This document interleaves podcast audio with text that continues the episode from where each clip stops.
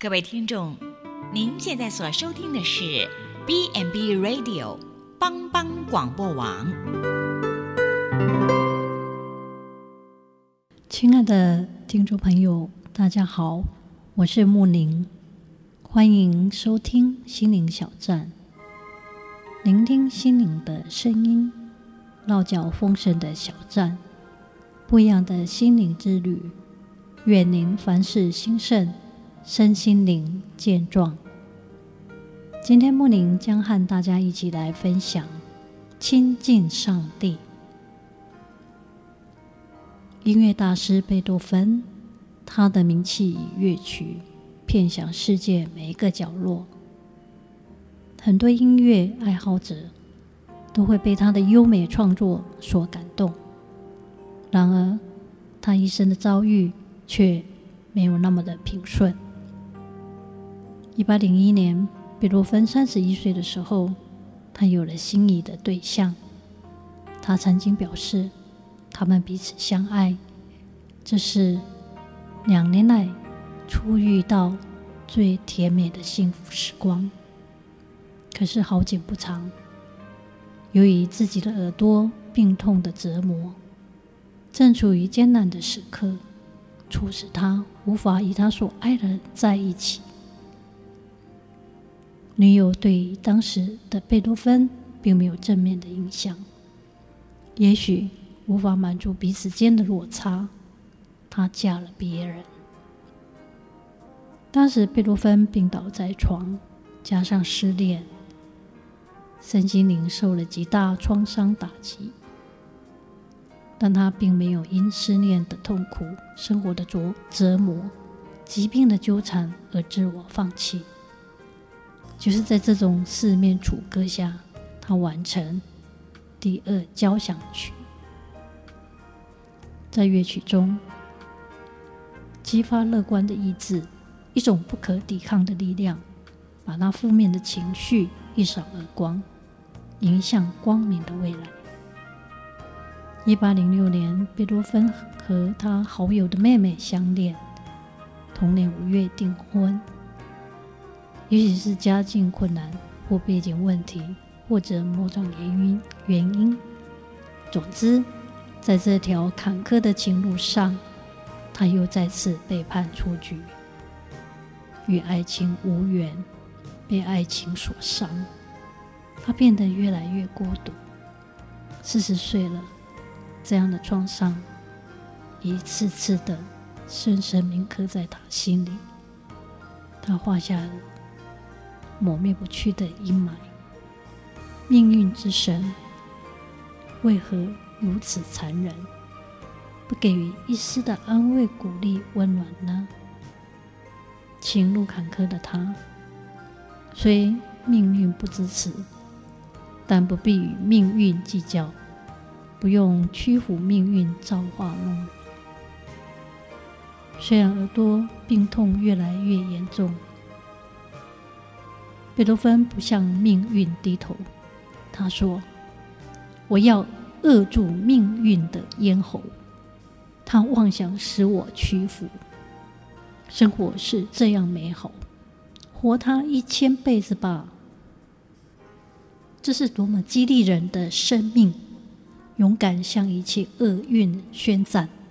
在一八一零年后，他继续完成感人至深的第七交响乐。及第八交响乐，命运的悲歌中，总是与他相连。有一天，他忽然完全听不到窗外教堂的钟声，在野外散步也听不见农民吹笛的心的音响，甚至连自己弹奏的乐曲也变得无声无息。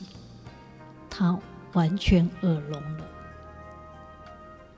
一个音乐家听不见演奏，这种悲痛的心情可想而知，又有谁能理解呢？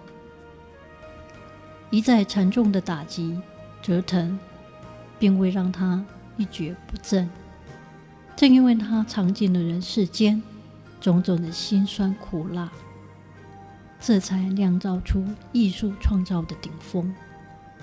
著名的第九交响乐诞生了。这位伟大的艺术家，当他晚年时所遭遇的更加的不幸，他又聋又病，孤孤独无依，生活十分贫苦。一八二七年，有一次他从乡间赶回维也纳，为了存钱，雇一辆没有篷的马车，谁知道路上遇上了暴风雨，回来后就得了肺炎，并发水肿病。不多久，该死的死神召唤来到，就在他五十六岁的时候，悄悄的离开人世。一个历尽人生的艰辛，还能不屈不挠，用全部生命和心血来创作大量的乐曲。他用自己的痛苦换来人的欢乐。究竟是什么力量支撑他经历了风雨的摧残、身心的折磨？他曾经认为，最美的事莫过于接近上帝。并把他的光芒播于人间，亲近神，就是他一生战胜诸般苦难的秘诀，也是他前进力量的泉源。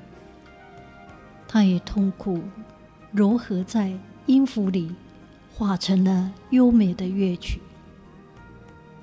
靠着接近上帝、亲近神，支取力量。把希望的光芒播放人间，这就是他认为一生最美的事。不怪乎诗人说：“但我亲近上帝是与我有益。”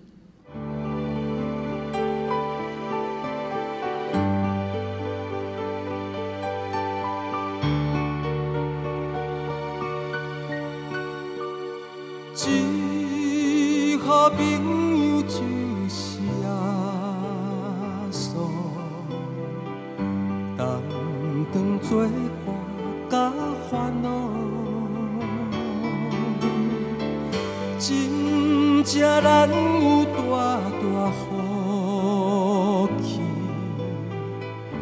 万事拢通对讨，心肝酸酸失落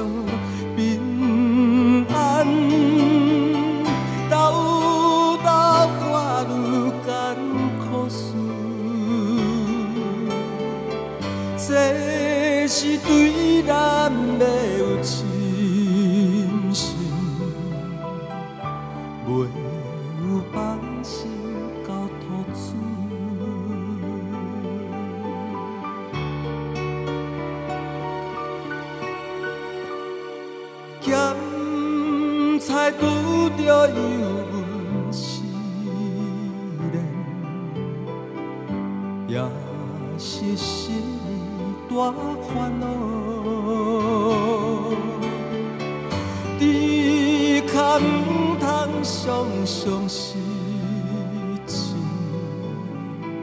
着将大项来祈祷，交朋友到这真重，甘愿。万载好，耶稣在咱心的暖流，将这苦事来祈祷。